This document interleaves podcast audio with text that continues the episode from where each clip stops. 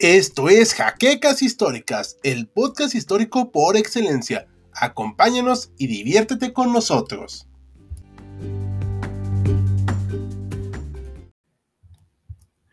Muy buenas noches a todos historiadores. Estamos de nueva cuenta en nuestro en vivo, ahora en jueves, de HC Historia Contemporánea.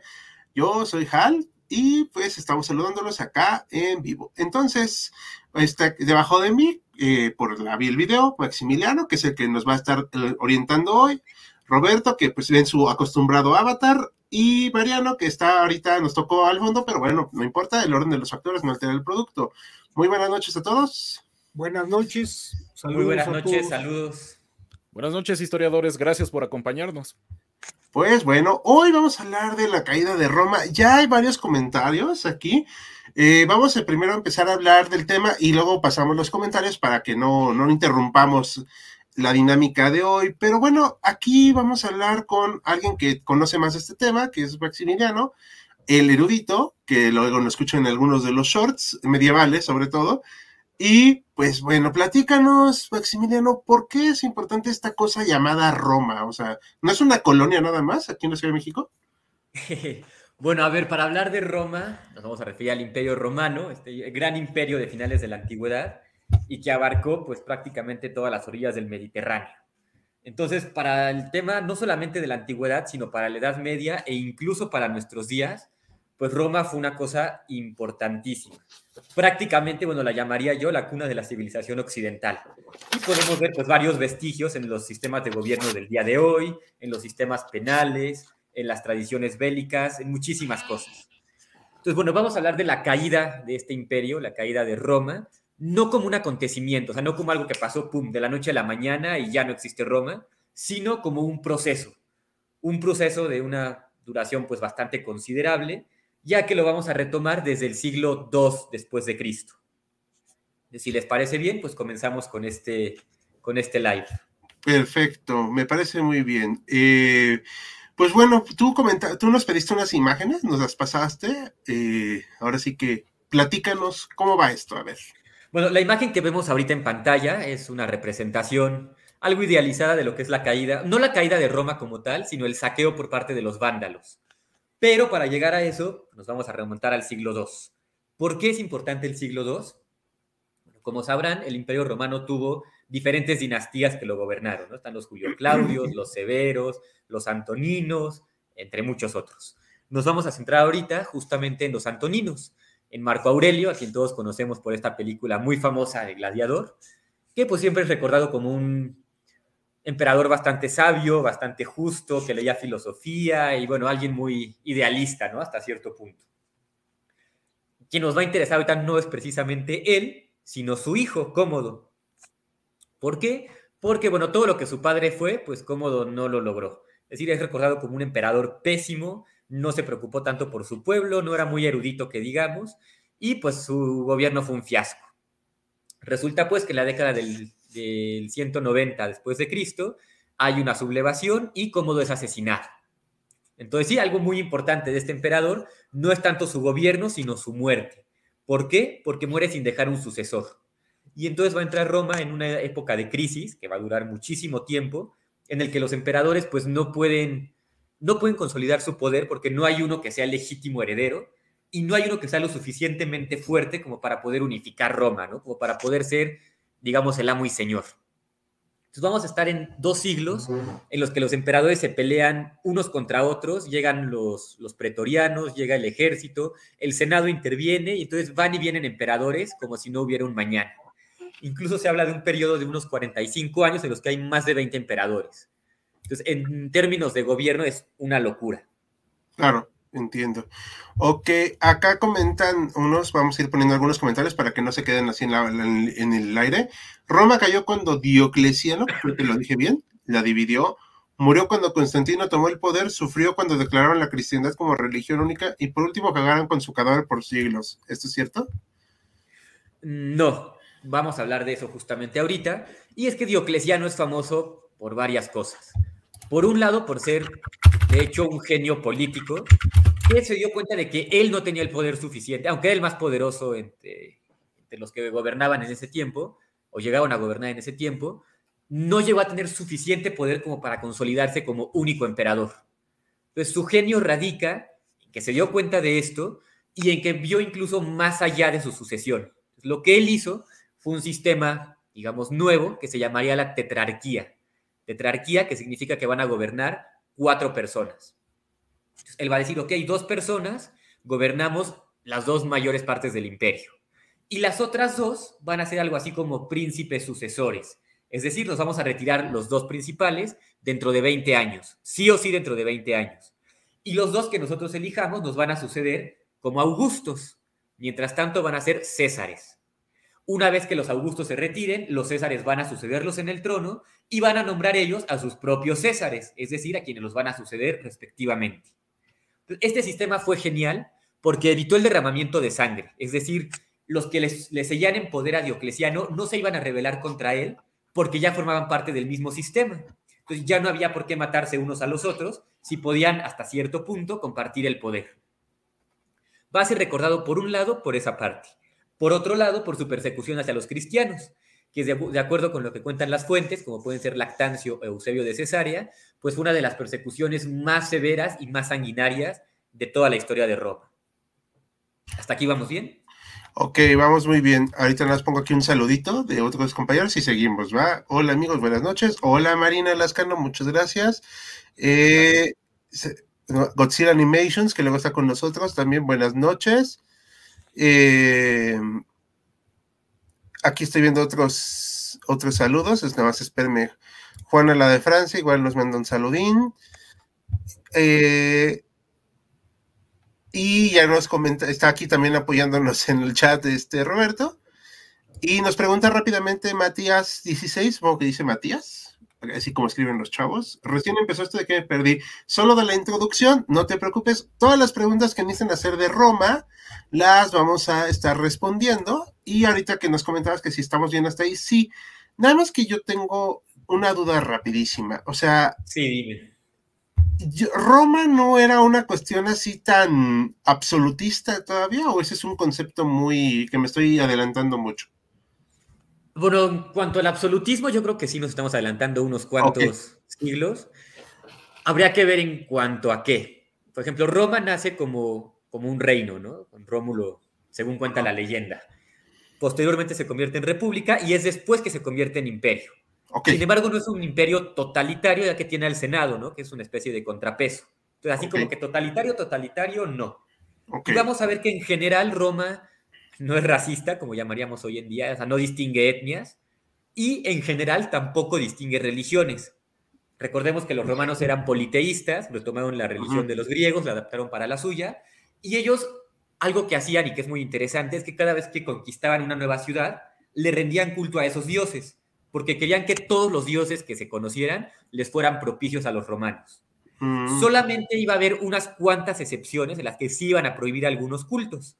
Por ejemplo, tenemos el caso del cristianismo, del que vamos a hablar más adelante, porque el cristianismo niega la existencia de otros dioses y niega la veneración o adoración incluso al emperador. Y también va a haber un caso muy sonado que va a ser el culto a Cibeles. Cibeles es la diosa Rea, madre de Zeus y de otros dioses, porque en este caso atentaba, de acuerdo con los romanos, contra el poder de Roma y contra la hombría de los romanos. ¿Por qué? Porque los devotos de esta, de esta diosa realizaban una especie de castración ritual para poderla adorar. Entonces son dos de los cultos que van a ser rechazados por los romanos. Perfecto. Ok. Y bueno, volviendo al tema de Diocleciano y respondiendo a la pregunta inicial, yo diría que al contrario, Diocleciano no contribuyó a la caída de Roma, sino que le dio un respiro, o sea, detuvo esta masacre que había entre gobernantes, justamente para que hubiera una sucesión más limpia, una sucesión pues bastante más legal y legítima, y por lo tanto puede durar un poco más este imperio. Ok, perfecto, me parece excelente. Yo eh, quisiera, sí, por favor, Mariano. darle algo aquí a Maximiliano. Siempre hemos visto esta caída del imperio romano de Occidente como una invasión de pueblos ajenos. Así es. Sin embargo, ahorita tú que platicabas de que no distinguían, no eran racistas, eh, Roma se había extendido mucho y había creado las provincias pacificadas, como en su momento dado fue Hispania, fue Galia y fue Germania. Y yo siento que más, tú corrígeme, más que una invasión como tal, es una rebelión de las provincias conquistadas por Roma, que de alguna manera ya estaban romanizadas, no totalmente, pero ya habían tenido mucho contacto con Roma, había soldados germanos, eh, hispanos, bueno, hubo emperadores hispanos, germanos y galos en el imperio romano. Entonces yo creo que ya fue un poquito la creación, o es la idea que yo me he formado, de una nueva sociedad que es la que va a prenderle fuego al antiguo imperio romano centralizado. Yo creo que hay muchísima razón en estas palabras y vamos a retomar este comentario de que los romanos no eran como tal racistas, es decir, no distinguían entre negros, blancos, amarillos y demás, y tampoco distinguían por credos religiosos, excepto las, las excepciones que ya mencionamos, ¿no? Sin embargo, sí había una cierta discriminación hacia los que no compartían la cultura romana, como era la religión, la lengua, etcétera. Y algo muy curioso que va a pasar es este conflicto que hay con los germanos. Los germanos y los romanos estuvieron en guerra por siglos. Incluso ya Claudio, llamado Claudio Gótico, pues la guerra que llevó contra los godos. En los versos de Ovidio podemos ver cómo critica a las mujeres eh, germanas, que algunos romanos están ya idolizando, ¿no? idolatrando. Y vamos a ver precisamente que para allá el Bajo Imperio, ya a punto de la caída de Roma, unas cuantas décadas antes, los godos van a ser desplazados por los unos. ¿sí? Tenemos por ahí una imagen de los unos, eh, Hal, no sé si la podamos compartir. Sí, claro, no, es, ah, ah, es la del hombre que está en el... En el caballo, exactamente. Ok, espérame, ya sabes. Los unos van a ser una fuerza militar impresionante para la época, de origen mongol, como lo llamaríamos hoy en día, y se van a desplazar, algunos historiadores dicen que alrededor de 300.000 jinetes, debido a cambios climáticos que hubo en la zona, y van a terminar desplazando a los pueblos godos principalmente, bueno, a los germanos en, en, general. Y estos godos van a hacer un trato con el emperador Valente. Valente les va a dar acogida y va a decir, ok, no podemos nombrar los ciudadanos como tal del imperio, o sea, no están al mismo nivel, pero sí podemos formar una confederación. Es decir, le cedemos un terreno o varios terrenos a las afueras del, del imperio, los dejamos vivir ahí, que puedan cultivar lo que ellos necesiten y poder usufructar esas tierras. Y a cambio, en caso de invasión, ellos nos pueden auxiliar, pueden defender el imperio romano. Sí, es una especie de alianza en la que podríamos decir que hay un ganar-ganar, ¿no? Ninguno de los dos pierde y a los dos les conviene este trato. Perfecto. Ok, me parece muy bien. Aquí nos mandan unos saluditos. Juana la de Francia. Saludos. César Delgado desde Perú. Saludos también. Super Eurobeat. Eh, saludos. Eh, y nos dice Víctor que somos chidos, muchas gracias, yo sé que lo somos, somos los más chidos, pero bueno, modestia ante todo. Eh, y aquí nos comenta algo de la proporción ahorita para continuar también con lo que dice Mariano. Y otra cosa que influyó, pienso que fue la degradación del ejército también el culto a Val por eh, sacrificar bebés, no tengo ni idea si hacían eso, y sí solo perseguían los cultos radicales. Dice Mariano esta cuestión de que ya estaban como muy unidos, ¿no? O sea, esto sí es cierto, o sea, la verdad a mí cuesta trabajo verlo, creerlo, pero bueno, yo no conozco bien. Bueno, como bien decía el doctor Mariano, tuvieron incluso emperadores de origen hispano, ¿no? Creo que aquí el, el ejemplo por excelencia sería Trajano, que es recordado como uno de los mejores emperadores que tuvo Roma, ¿no? Por lo menos para los romanos como tal. Y pues sí, en esta época, alrededor de Trajano, no exactamente con él, el imperio es bastante poderoso, está casi casi en su esplendor, y pues pueden hacerle frente a una serie de problemas que ni siquiera nos imaginamos hoy en día. Pero sí, con el paso del tiempo, con las décadas, incluso los siglos, el ejército va decreciendo, y para tiempos en los que Atila empieza a desplazar a los, a los germanos y los germanos entran al territorio romano, sí, efectivamente el imperio va a ser pues, una cosa mínima en comparación con lo que fue en otros tiempos. Y como bien decía Mariano, pues los godos no, invadieron Roma, digamos, desde afuera, ¿no? no entraron a la fuerza y desde ahí la saquearon, sino que una vez que Valente hace el pacto con ellos, los deja entrar, aunque sea a las afueras de Roma, pero finalmente entrar, y desde ahí es cuando va a haber una rebelión, van a empezar a hacer masacres, violaciones, saqueos, incluso Valente va a intentar detenerlos en Adrianápolis y el mismo emperador va a resultar muerto. Es uno de los primeros antecedentes para la caída de Roma. Ok, perfecto. Eh, Mariano, ¿algo más que quieras preguntar de este tema? Mira, no me, bueno, lo, te, lo comento desde antes, de, me adelanto tal vez un poquito. Algo curioso es que la caída del Imperio Romano va a dar lugar al Sacro Imperio Romano Germánico. Y este Sacro Imperio Romano Germánico eh, sustituye a Roma, pero romanizándose.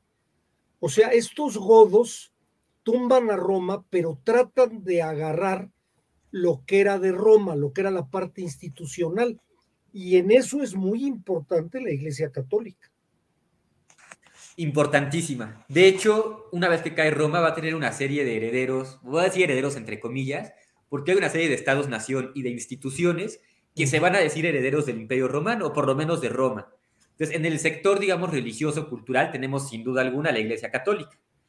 Por otro lado, en Oriente tenemos principalmente a los bizantinos, Imperio de Constantinopla, y después, como bien dices, los germanos, no tanto los godos, sino más bien los francos, en el Sacro Imperio Romano Germánico, también va a buscar ser heredero de Roma. Y bueno, mucho más adelante hasta el caso de Rusia, ¿no? Incluso Rusia se llama a sí mismo heredero del Imperio Romano. bueno, incluso el nombre de zar es César. Exactamente, tanto el zar en Rusia como el Kaiser en Alemania derivan del título de César. Exactamente. Y en Turquía, ¿no? También tiene un nombre eh, como parecido a César. Creo que le habían puesto algo así, pero no me acuerdo. Si alguien sabe ese dato, se lo agradeceríamos. Ahí sí desconozco, pero pero creo que lo había leído, pero pues también no, no voy a decir que me lo sé, porque no. Aquí hay un comentario que sí me gustaría retomar, porque me parece importante también quitar lo que se le dice entre los historiadores, los bulos o, los, o las creencias así como un tanto erróneas, para comentarla, ¿vale? Eh, ¿Qué significó para la caída de Roma? Que Europa sufrió mil años de retraso en manos de los bárbaros, luego los descendientes de aquellos bárbaros invadieron América y fueron 300 años de barbarie y retraso en América. Aquí voy a comentar algo antes de que comenten todos. Yo me tomo esa atribución. A ver, primero que nada, tenemos que quitarnos esa idea de atraso. O sea, la historia no es una línea así que va ascendente, ¿ok? Ni va el progreso. Esa es una idea muy superada en el estudio de la historia. Y no se puede decir que haya sido un atraso porque eso significaría que lo que viene es lo mejor y no va por ahí.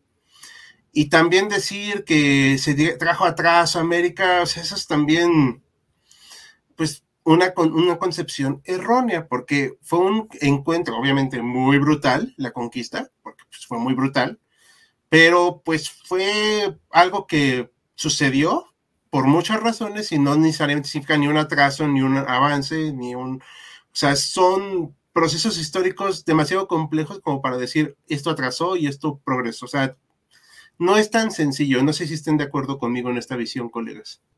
Sí, estoy de acuerdo. Adelante, adelante. bueno, Yo, solo, yo, yo solo quiero darle el micrófono a Maximiliano porque como buen erudito, creo que él tiene bastante que decir. Bueno, por un lado coincido totalmente con Hal en que el término atraso o adelanto pues respondería como a una concepción de que hay una agenda que cumplir, ¿no? Como si ya estuviera marcado a dónde hay que llegar en cierto año o en cierto siglo, y pues realmente no se ve así la historia hoy en día. Por otro lado, una vez que cae el Imperio Romano, la historiografía, bueno, pues sitúa ahí el inicio de la Edad Media, ¿no? Hay algunos que discrepan, la sitúan antes, la sitúan después, pero tradicionalmente es ahí donde empieza la Edad Media, que bueno, el término en sí significa atraso, ¿no? Edad media, es como un tiempo de estancamiento. Pero bueno, hoy en día ya se ha desmentido por muchos ángulos esa, esa visión y de hecho nosotros tenemos ya videos y algunos artículos en los que se ven algunos progresos que hubo, si los podemos llamar así, diferentes inventos, adelantos tecnológicos, eh, técnicas que surgieron durante la Edad Media y que definitivamente no podemos llamar como un atraso, sino como una visión totalmente diferente del mundo. Perfecto. Mariana, algo que querías yo, comentar. Yo lo que quería comentar es que, estando de acuerdo con eso de que no se vale ponerle adjetivos de atraso, sí es un parteaguas la caída del Imperio Romano, porque el Imperio Romano tenía centralizada Europa y el norte de África y del Medio Oriente. Eso implica que tuvieron que desarrollar, los, los romanos fueron unos grandes ingenieros unos grandes pragmáticos para poder organizar las cuestiones.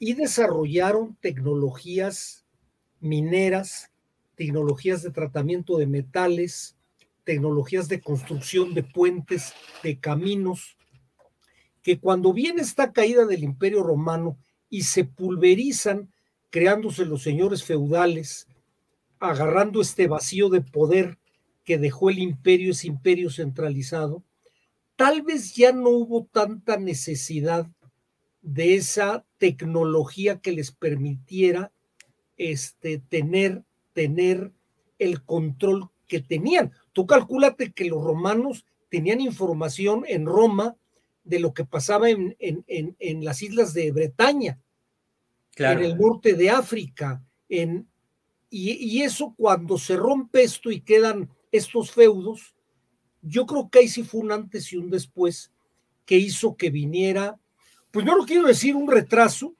pero sí un estancamiento en esa idea lineal que venía del Imperio Romano de mejorar las cuestiones tecnológicas. Incluso eran unos grandes agricultores. Hay tratados de agricultura muy importantes. Y hay que entender también que eran unos esclavistas, ¿no? O sea, el, sistema económico sobre el que se sostenía Roma era esclavista. Entonces yo creo que sí hay un antes y un después. Creo que sí fue un, son de esos momentos en que el mundo, y el mundo estoy hablando de Europa, ¿eh? cambió.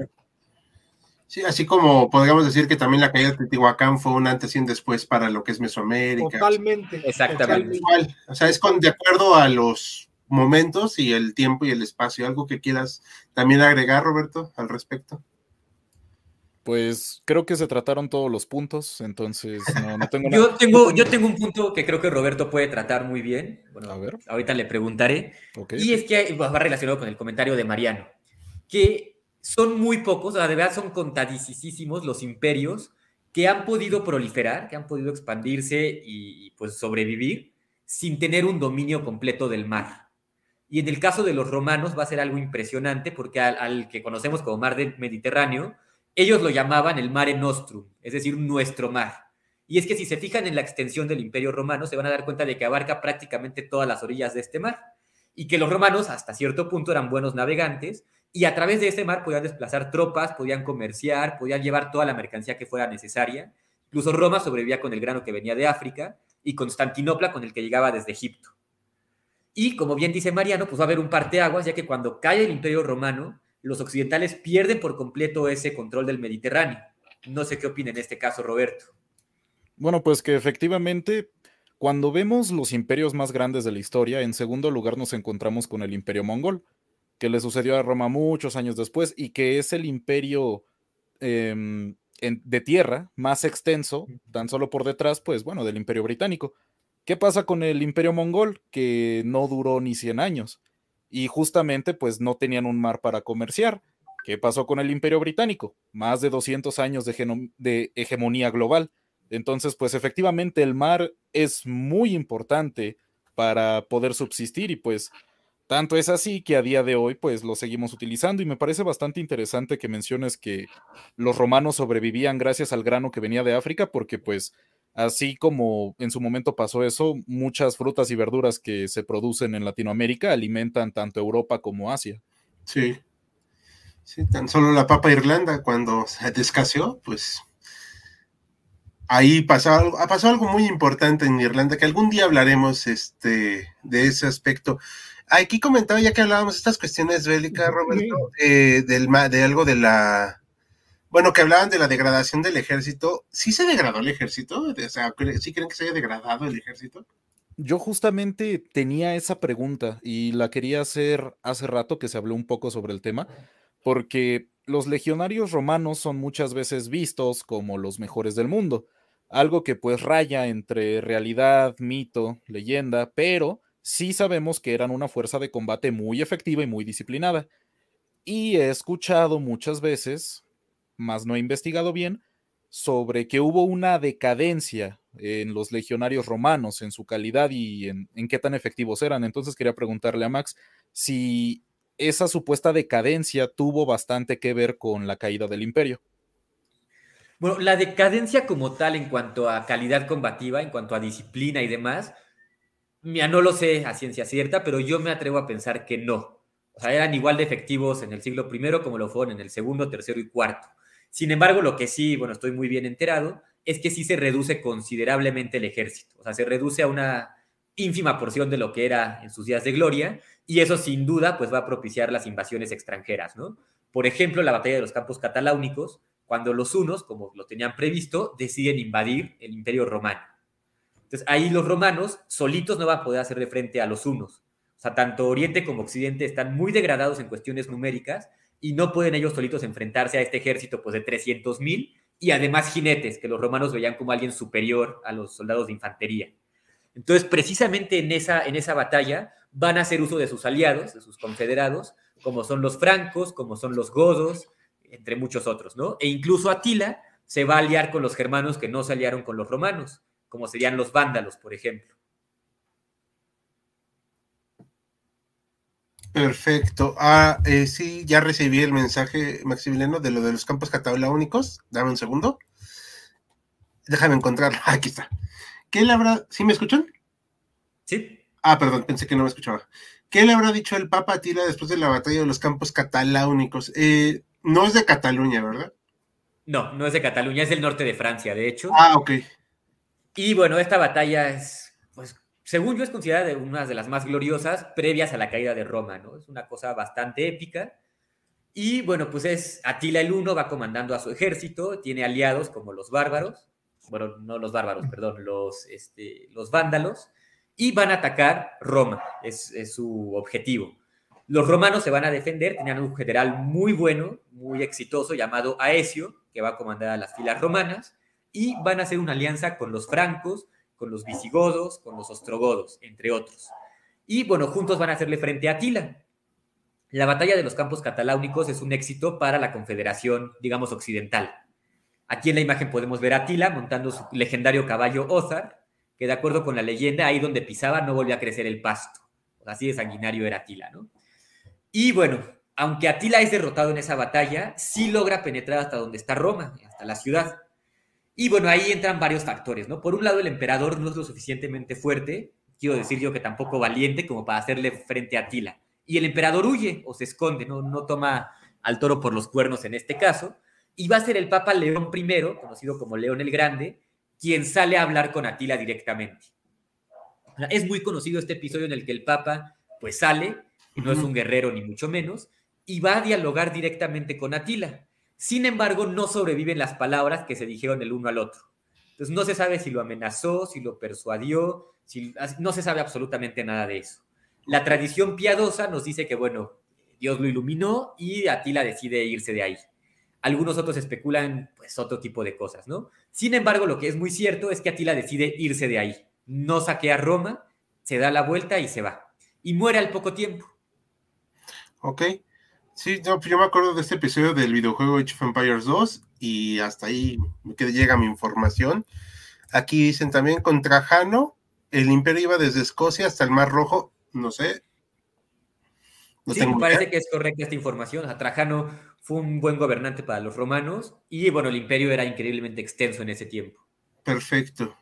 Ah, gracias. Alejandro nos saluda, buenas noches, acabo de llegar, buenas noches. Eh, la palabra sultán de Turquía, del turco sultán. Creo que sí tenía que ver con César, pero habría que confirmarlo. Hasta donde yo sé, no, pero bueno, lo podemos verificar. Luego, la noción de atraso viene de un mal enfoque histórico, si es lo que comentábamos.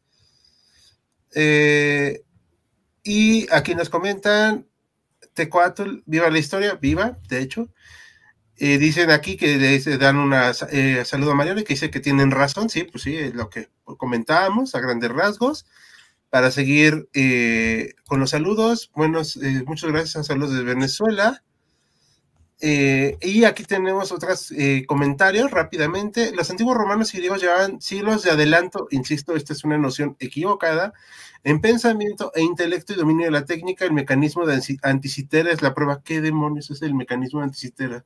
Perdón, no tengo ni idea qué es. ¿Ustedes saben? No, esta vez sí me agarraron en curva. Bueno, si nos pueden explicar qué es el mecanismo de anticitera, pues con mucho gusto, porque yo les puedo decir que sí, pero yo jamás, yo no toco historia antigua, así. Aquí comenta Williams Ortiz, la familia como núcleo de la sociedad romana, incluso en muchas constituciones es la base de... ¿Tuvo alguna incidencia en la descomposición, la perversión que existió? Muchas gracias. No sé cómo responder a esto. Bueno, retomando la primera parte del comentario, sí, la familia romana pues la base de la sociedad, pero no debemos entender familia como la entendemos hoy en día, ¿no? O sea, no era como papá, mamá e hijos, ni nada parecido. Aunque sí era el núcleo. Es decir, una familia se componía por un hombre libre, su esposa, sus hijos, que serían pues también libres, y una enorme cantidad de esclavos.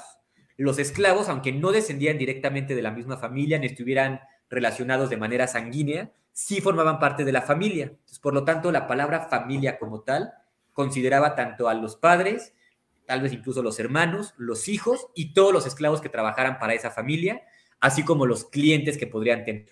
De eso último no estoy muy seguro, pero bueno, los esclavos sin duda entraban ahí. Perfecto. Ok, me ayudó, me ayudó el señor Google para ver lo de anticitera. Ajá. Anticitera era una calculadora mecánica que se desarrolló en Grecia para prever la posición de los planetas. Mm. Hoy, es lo que nos dice Google. En datos curiosos de hoy. Exacto. Y le creemos a Google el día de hoy. Mira, le creeremos, ¿no? No tengo una mejor fuente. Sí, no. déjame, precisamente al comentario que hablaba, que igualaba a griegos y a romanos el desarrollo del intelecto, yo no estoy muy seguro. Los griegos, efectivamente, inventaron todo lo que es el concepto de nuestra civilización occidental. Si nosotros trajéramos a un griego, lo pudiéramos revivir y lo trajéramos a nuestra sociedad, seguramente se espantaría por las computadoras, los coches, los aviones, pero nos entendería filosóficamente en todo. Ellos ya sabían lo que eran los celos, el amor, el ser, la verdad, la amistad, el cariño, o sea, la, concepción intelectual del mundo, sí creo yo, el mundo occidental, surge de estos griegos allá a las orillas del, del mar Mediterráneo, donde se echaban sus copas de vino y se pusieron a pensar todo lo que es las palabras, la neumática, la hidráulica, el átomo, eh, la matemática, sale todo de ese mundo. Y los romanos, en cambio de esto, en mi opinión, a ver más qué, qué opina, fueron más aplicadores, más que desarrolladores de pensamiento, fueron aplicadores. Yo estoy de acuerdo en parte. Por un lado, sí creo que los griegos son uno de los más grandes antecedentes en cuanto a la cultura intelectual de Occidente. Mientras que los romanos, por ejemplo, están en el sentido jurídico, ¿no? O sea, el derecho romano es una cosa que se sigue utilizando y estudiando el día de hoy. Sin embargo, así como que el nacimiento de la cultura occidental, yo lo situaría más adelante, o sea, no con los griegos y tampoco con los romanos, sino una vez que cae precisamente Roma y empieza a florecer desde cero la cultura, desde cero es un decir, con ya la sociedad medieval.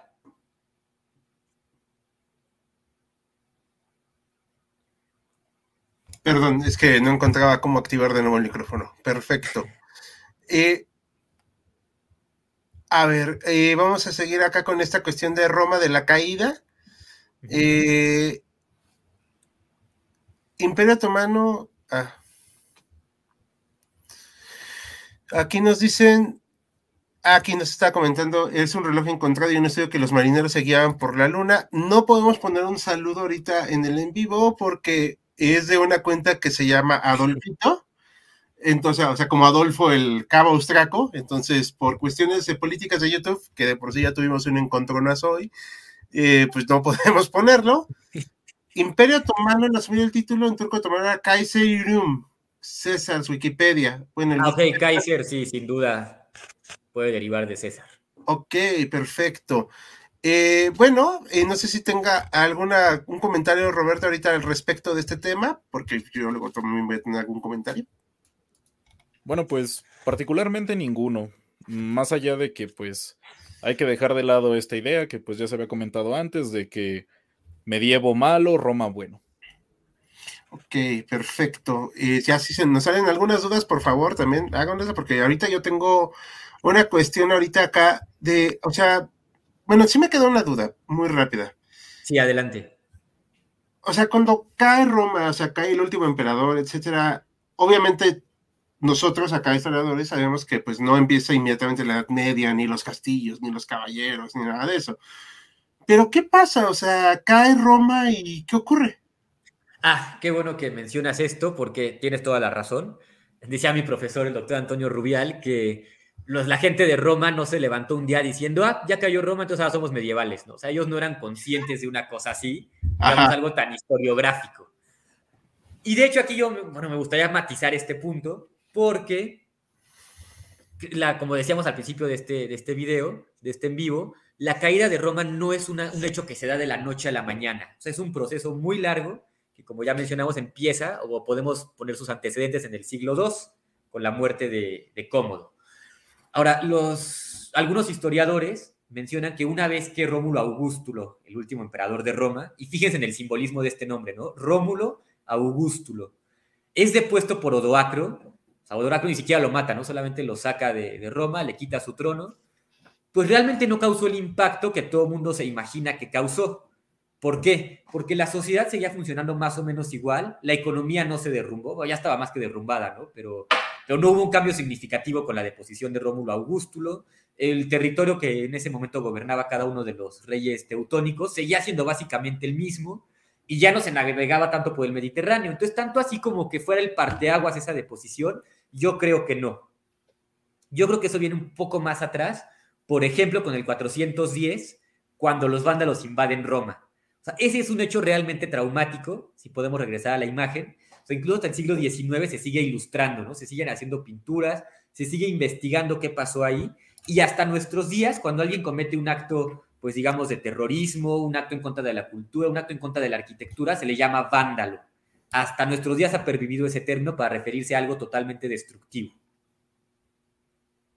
Ok, pero entonces, o sea, la cuestión de acá, o sea, acá en Roma y las personas dicen, pues bueno, ahora qué vamos a hacer o Fíjate, fíjate, déjame meter un poquito mi cuchara porque creo que es una reflexión importante lo que dijo Maximiliano. Eh, y creo que tenemos mucho la culpa los historiadores, sobre todo cuando hacemos los libros de texto. Eh, esa idea de querer eh, poner capítulos y marcar épocas es un problema, todavía sigue enseñando en secundaria el que le dices, ¿cuándo empezó la Edad Media? Mm. Ah, pues cuando cayó el Imperio Romano. ¿Y cuándo empieza el Renacimiento? Cuando cae Constantinopla. O sea, como si fuera una fecha y salieran todos a decir, sabed, pobladores del mundo, que ya estamos en el Renacimiento, como si fuera una obra de teatro. Y, y lamentablemente así se ve. Tú cuando hablas con la gente, como que se pensaría que después de haber caído Roma, al día siguiente ya la gente se levantó pensando diferente.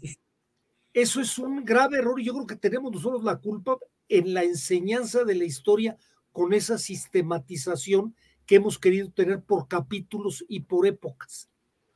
Estoy totalmente de acuerdo. entiendo que es difícil no usarlo, porque también es difícil poder establecer patrones, ¿no? Pero creo que es un asunto medio historicista que deberíamos de tratar de irlo superando. ¿eh? Claro, de hecho, bueno, Legoff dedica un libro completo a este tema, ¿no? El libro se llama, es una pregunta, ¿es necesario cortar la historia en rebanadas? Spoiler alert, sí, sí es necesario para estudiarla, ¿no? No sería posible estudiarla si no la vamos dividiendo, segmentando.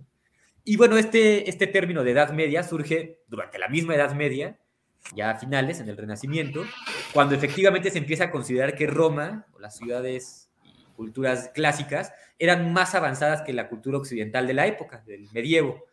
Y por lo tanto, es ahí cuando se empieza como esta añoranza hacia los romanos, se les empieza a idealizar y se dice, bueno, una vez que cayó Roma, el mundo cambió, ya no fue igual desde que cayó esta ciudad. Sí, pues sí, de hecho, esto que comentan sí es cierto, o sea, nosotros tenemos que dividir también la historia, porque si no, cómo se enseña, ¿no? O sea, sí está muy complicado. O sea, uno se entiende, pero la gente también no va a entenderlo siempre. Y deja tú el eh, cómo se enseña, ¿no? También el cómo se investiga, cómo se entiende, cómo se explora. exacto, sí. Por ejemplo, Hegel, que es uno de los pues, más importantes filósofos de la historia, creo yo, por lo menos en nuestros tiempos, bueno, en, el, en la cultura occidental, pues justamente va a retomar esta idea, ¿no? Ah, no exactamente igual, pero sí va a mencionar como que el espíritu se encontraba en Roma y posteriormente pasa a los pueblos germanos. Pueblos germanos, reinos germanos, entendiendo aquí lo que van a fundar los germanos después de tirar Roma, después de tumbar esta civilización.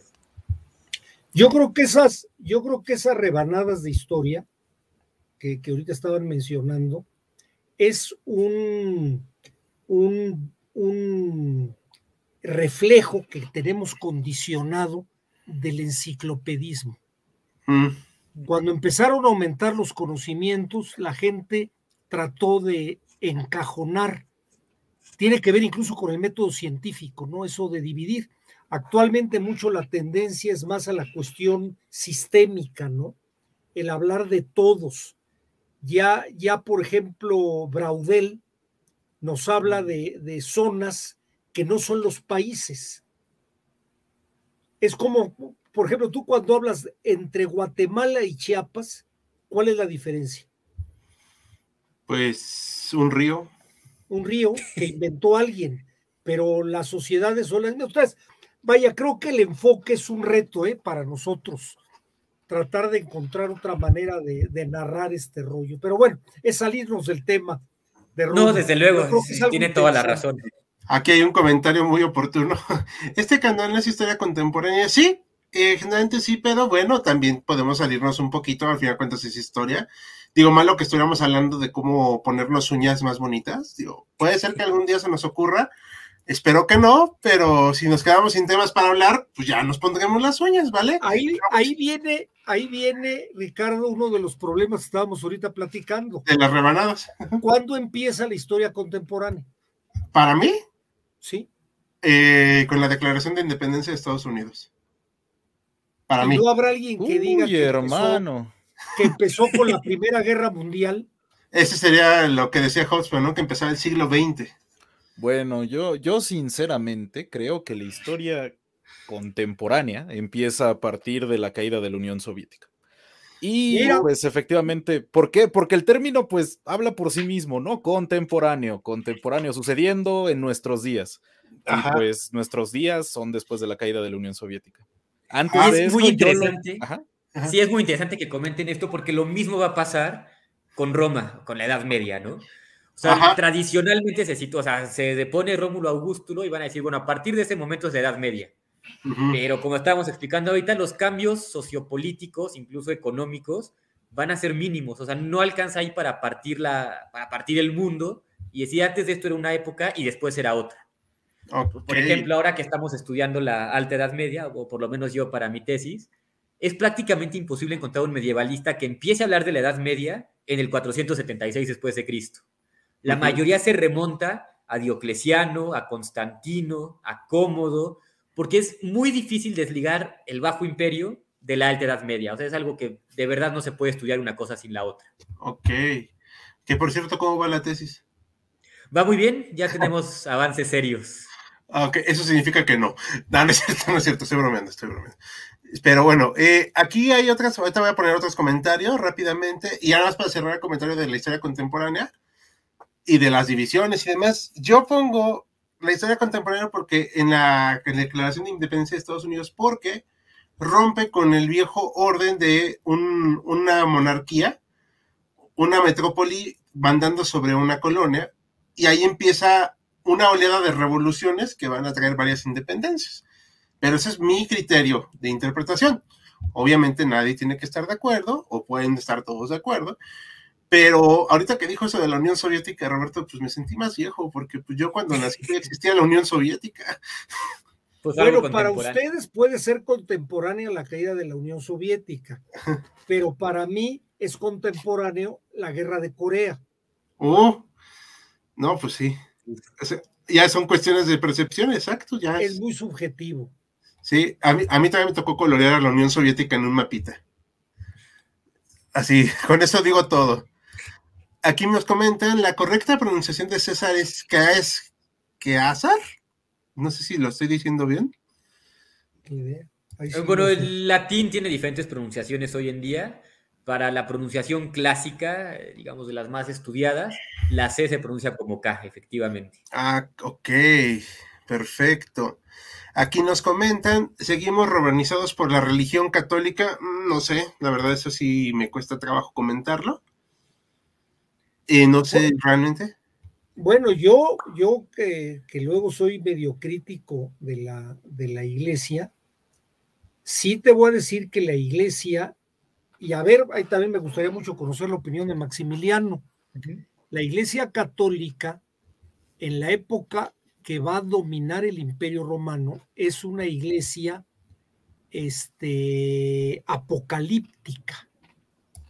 El mundo estaba en breve a acabarse porque ya el mundo era del reino de Dios. Entonces, al ser apocalíptica, no había gusto por lo material. La gente se debería de preocupar por lo espiritual. Y entonces, y entonces, por eso hubo muchas cosas que la gente perdió, incluso hasta el individualismo.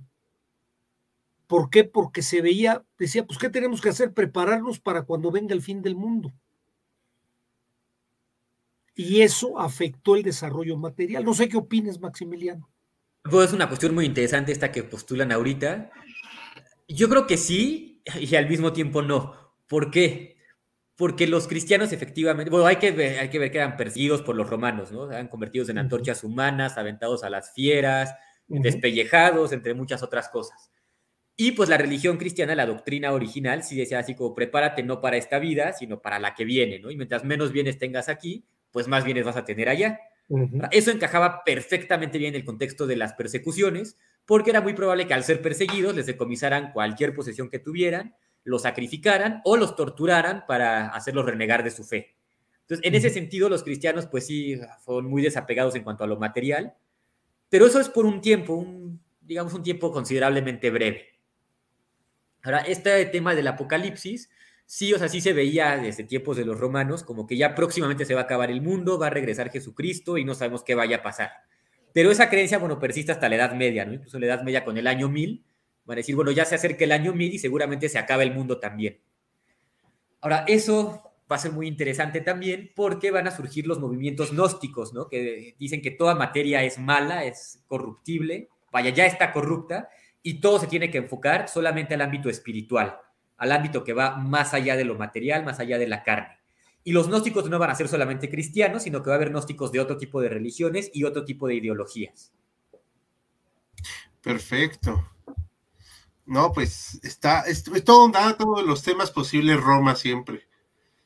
La verdad. Sí, estábamos viendo otros comentarios por ahí, no sé si... Eh, perdón, ¿me escuchan? Sí, sí, te escuchamos. Ah, es que sin querer le había apachurrado el botoncito. Eh, bueno, si hay otros comentarios, disculpen, eh, vamos a ponerlo rápidamente. ¿Cómo es que el Imperio Romano de Oriente adoptó el griego y no el latín como lengua oficial? Esto siempre me dio curiosidad, de hecho. Ah, qué bueno que lo mencionan. Es que realmente no adoptó el griego. En Oriente ya se hablaba griego cuando los conquistan los romanos y por lo tanto el imperio romano va a tener dos lenguas francas, que va a ser para el occidente el latín y para el oriente el griego. Sin embargo, se habla de élites que hablaban tanto latín como griego y que sin ningún problema podían entenderse ya sea en oriente o en occidente. Ok, perfecto, muchas gracias. Eh, aquí otro comentario, otra pregunta. ¿Por qué la península, perdón, por qué la península itálica se fragmentó en varias ciudades-estado en un reino, no en un Reino Unido cuando fue, pues, supongo, la caída de Roma? ¿Por qué? Bueno, lleva un poco más de tiempo que solamente con la caída de Roma, pero si nos fijamos detenidamente, vamos a ver que ningún reino medieval nace de la noche a la mañana y ninguna, bueno, ningún reino como lo conocemos hoy en día o como fue en la Edad Media, nace tal cual desde la caída de Roma. O sea, todos los estados y todas las ciudades van a estar fragmentadas, no va a haber una unión como tal, o sea, sí va a haber intentos, ¿no? O sea, los visigodos van a conquistar España, les va a durar muy poquito, y los ostrogodos, los vándalos y otros cuantos más se van a pelear por territorios en Italia, en lo que hoy en día es Francia y por supuesto en lo que hoy en día es Alemania. Perfecto, muchas gracias. Eh, aquí hay otros comentarios rápidos.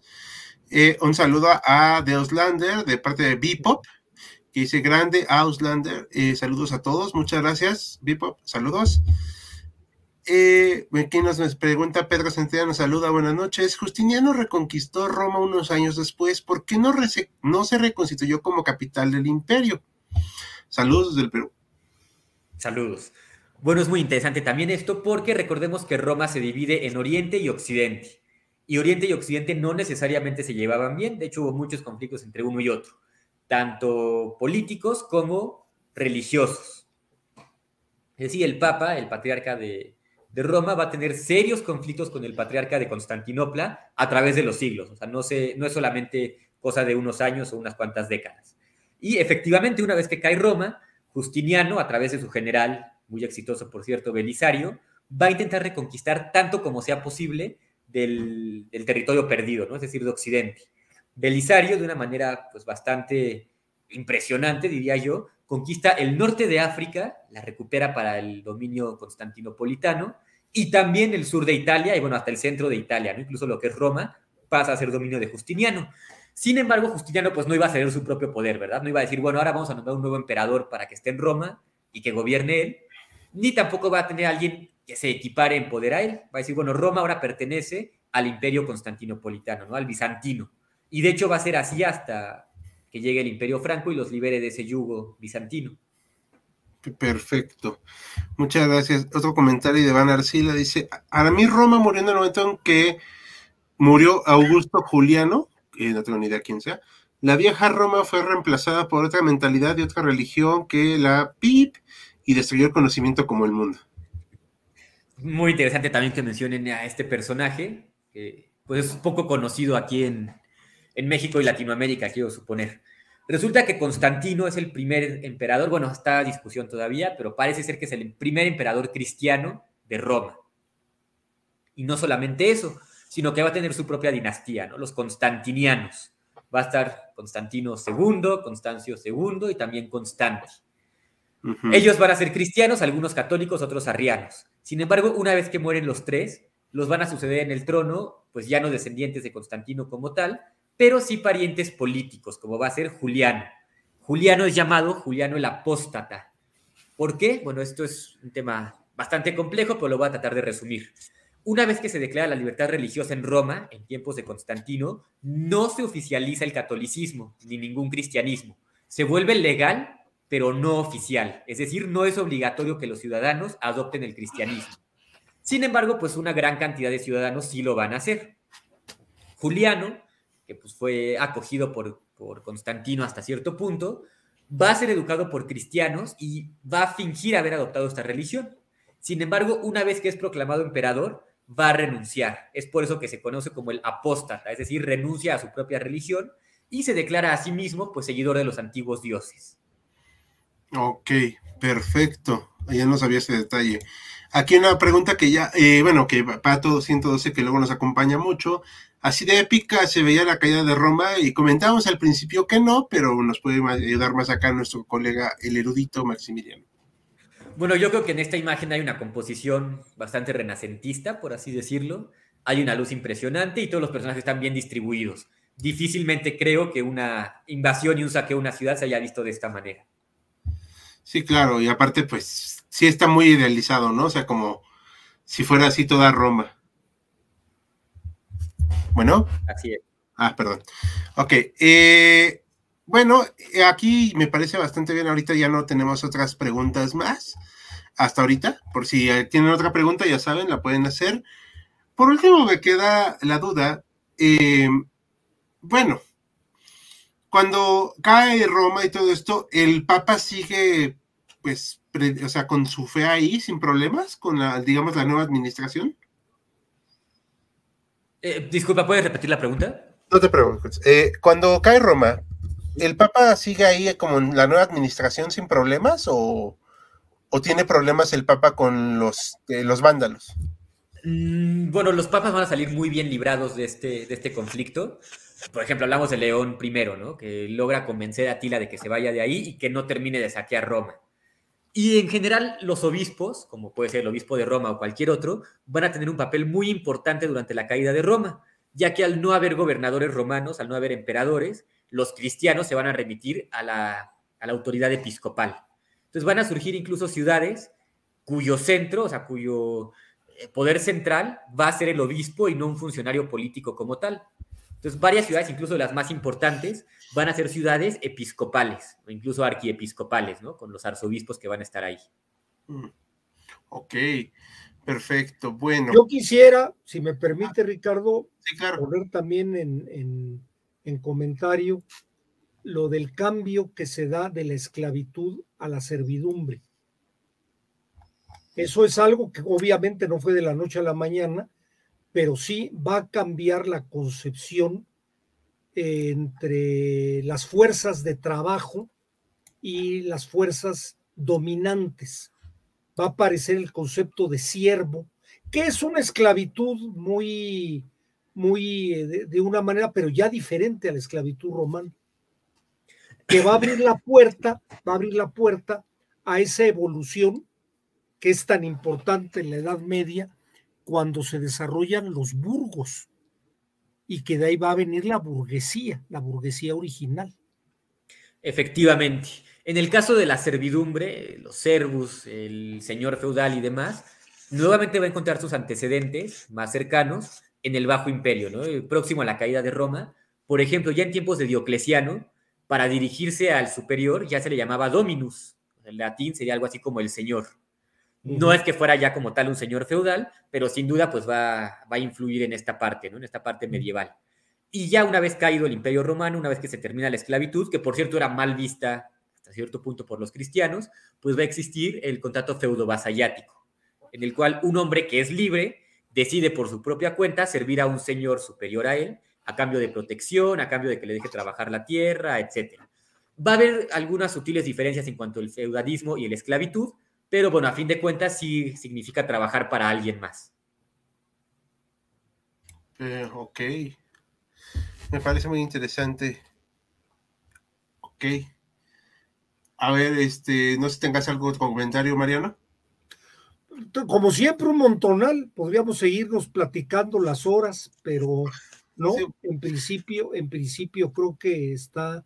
Hay algo que me quiero regresar, que a lo mejor es un tema para para Roberto, eh, cuando hablaban de la cuestión del ejército romano, eh, por ejemplo, en la época ya desde las guerras púnicas, las guerras, las invasiones y las luchas que van a tener contra Cartago, es usando los barcos de guerra. O sea, hay incluso batallas eh, mixtas, anfibias, podríamos decirlo, ¿no? donde se usaba el manejo del barco para transportar tropas con mayor rapidez, sobre todo entre Hispania y Italia, ¿no? Que era el problema que traían, y el norte de África.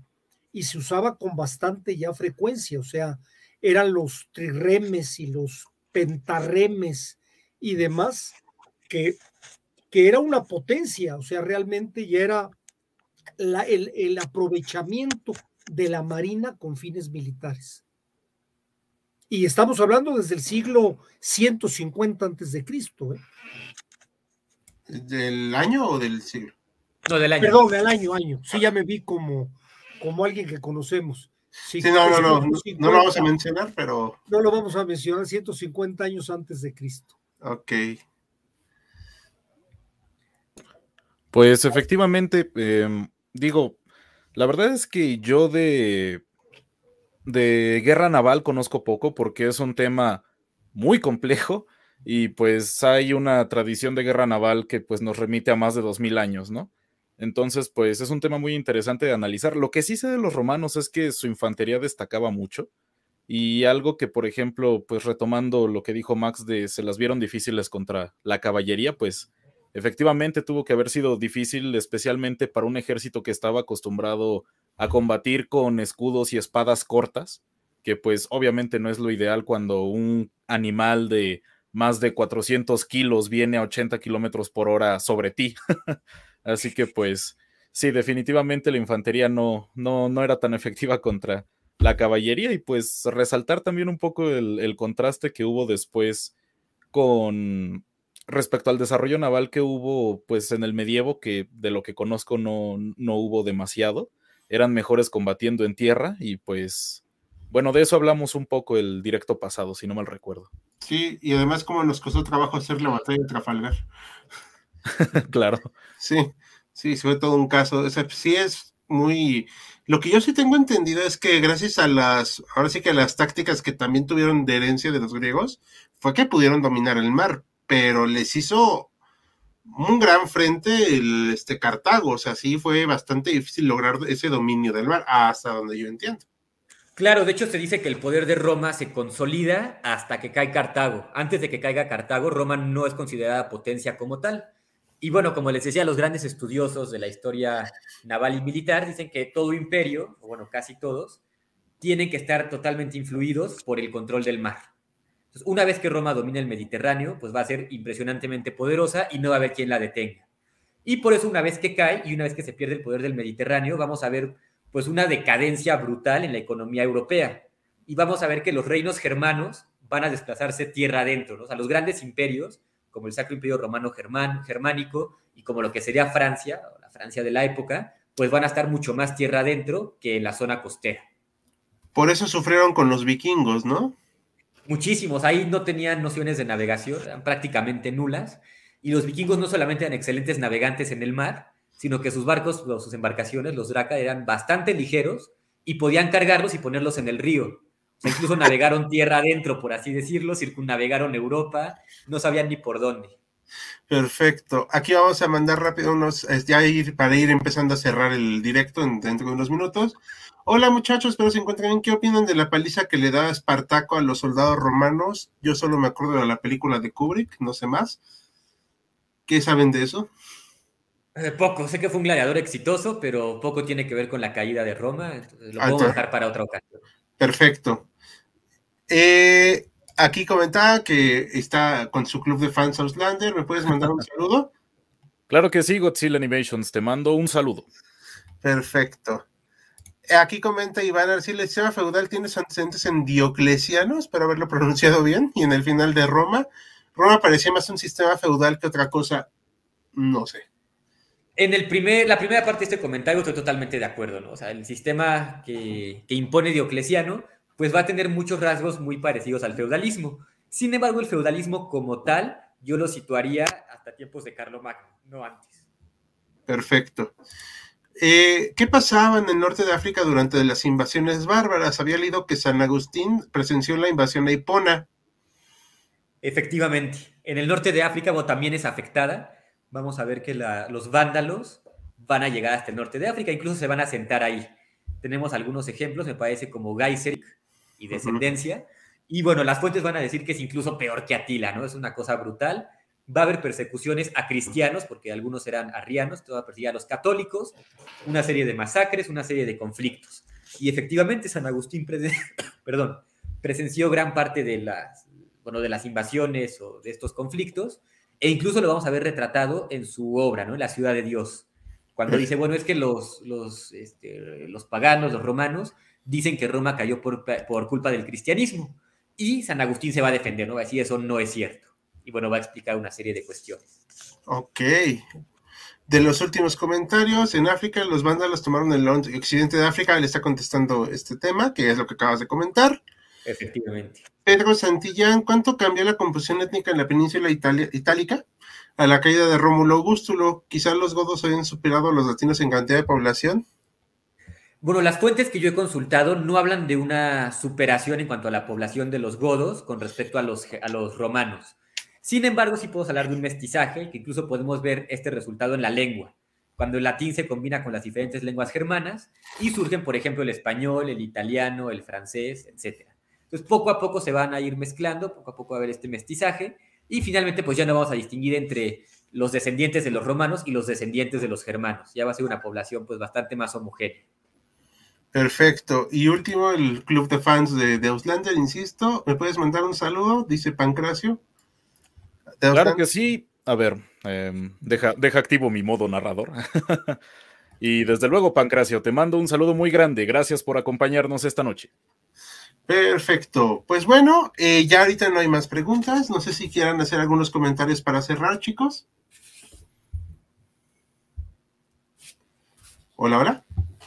Pues yo, bueno, desde luego agradecerles a ustedes por la por este espacio para hablar de la caída de Roma y desde luego a nuestros a nuestra audiencia, ¿no? Que siempre está aquí con nosotros y que además participa activamente. Sí, bastante. Mariana, ¿algún algo más para cerrar? No, no, al contrario, muy buen programa, muy interesante creo que es un tema que, a todos les llama la atención. Sí, me queda con la duda de si Gladiador nos mintió o no la película, pero bueno, ese es tema para otro día. Perfecto. Eh, Roberto, ¿algo más que quieras hacer para cerrar? Pues muchas gracias a todos a los que nos acompañaron y pues también agradecerles que ya estamos a menos de mil suscriptores de alcanzar el hito de 50 mil seguidores. Entonces, pues estamos muy contentos con el crecimiento que ha tenido el canal. Llevamos pues menos de un año desde que se inauguró la sección de Sábado Bélico, así que ha sido un crecimiento brutal, la verdad. Muchas gracias a todos a los que nos siguen fielmente. Perfecto, y sí es cierto, muchas gracias. Y bueno, pues yo voy a cerrar acá también, eh, a, falta de, bueno, si no tienen problemas los demás.